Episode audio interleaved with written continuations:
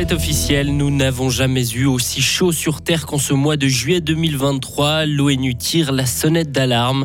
Vladimir Poutine fait en sorte de ne pas être trop isolé sur la scène internationale. À coups de cadeaux et de promesses, il tente de s'attirer la fidélité. Et depuis trois ans maintenant, les trottinettes en libre service font partie du paysage bullois. Et aujourd'hui, on aura des nuages, des averses régionales, du vent et 26 degrés. Voici le journal de Hugo Savary. Bonjour Hugo. Bonjour Rio, bonjour à toutes et à tous. Juillet 2023, le mois le plus chaud de l'histoire. Une annonce faite par l'Organisation météorologique de l'ONU et l'Observatoire européen Copernicus. Le dernier record de juillet 2019 va être battu. L'événement est sans précédent, Elsa Gremaud. C'est une première. Il n'a pas fait aussi chaud durant un mois depuis plus de 100 000 ans. C'est ce qu'estime le service climatique de Copernicus. Et les signes de ce réchauffement provoqué par les actions de l'homme sont bien visibles. L'Italie, l'Algérie, la Grèce ou encore le Canada sont en feu. Les incendies qui tuent et qui forcent des milliers de personnes à se déplacer. Ces événements ne pourraient être qu'un avant-goût de ce qui nous attend, car selon des experts, cette situation va se répéter. Ces récentes canicules n'auraient été possibles sans l'activité de l'homme. Pour le secrétaire général de l'ONU, l'ère du réchauffement climatique est terminée, place à l'ère de l'ébullition mondiale. L'été passé, des records de chaleur en Europe ont déjà provoqué la mort de 60 000 personnes. Et en lien direct avec euh, le réchauffement, le feu continue de ravager la Grèce. Une partie d'un entrepôt de munitions a explosé suite aux incendies dans le centre-est du pays. Des avions, des yachts et des remorqueurs ont transféré des habitants vers une autre ville de la région. Selon des médias locaux, des bombes et des missiles seraient stockés dans l'entrepôt militaire. Des céréales gratuites pour six pays africains. C'est une promesse de Vladimir Poutine au premier jour d'un sommet Russie-Afrique à Saint-Pétersbourg. Le président russe veut garder le soutien ou la neutralité de nombreux pays africains, notamment en leur promettant des céréales malgré la fin de l'accord international. Sont concernés le Zimbabwe, la Somalie, l'Érythrée, le Mali, la Centrafrique et le Burkina Faso.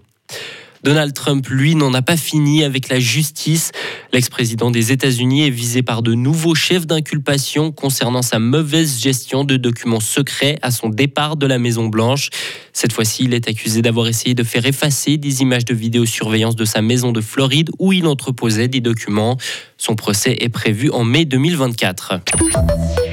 De retour chez nous, elles étaient vues comme une des solutions pour diminuer les voitures en ville de Bulle. Les trottinettes électriques en libre service, cela fait maintenant trois ans que cette mesure a été mise en place. L'heure est au bilan. Les autorités sont globalement satisfaites, même si l'objectif de base ne semble pas vraiment rempli.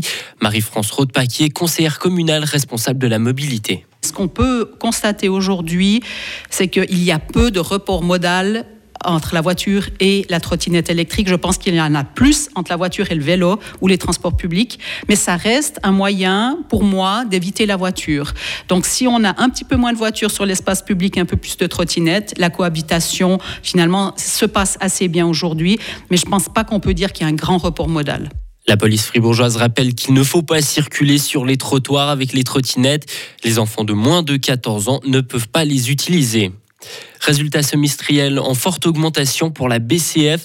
Son bénéfice progresse d'un peu plus de 12%. Le résultat opérationnel de la Banque cantonale fribourgeoise est lui en hausse de 18%, environ à 105 millions de francs. Au vu de tels résultats, la BCF se dit confiante pour le deuxième semestre et envisage des résultats annuels réjouissants. Les opérations de déblaiement se poursuivaient hier à la Chaux-de-Fonds. La sécurisation des bâtiments et des zones boisées demeure la priorité des autorités et ce quatre jours après le passage de la violente tempête. Quelques 500 personnes étaient à pied d'œuvre hier.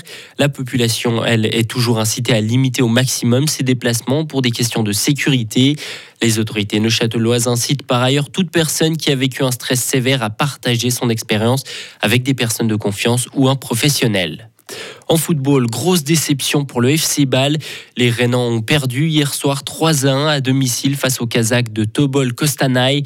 Une partie comptant pour le deuxième tour qualificatif de la Conference League. Il faudra donc réaliser un miracle lors du match retour. Par contre, euh, belle performance du FC Lucerne qui est allé s'imposer hier soir 2 à 1 en Suède sur la pelouse de Djurgården.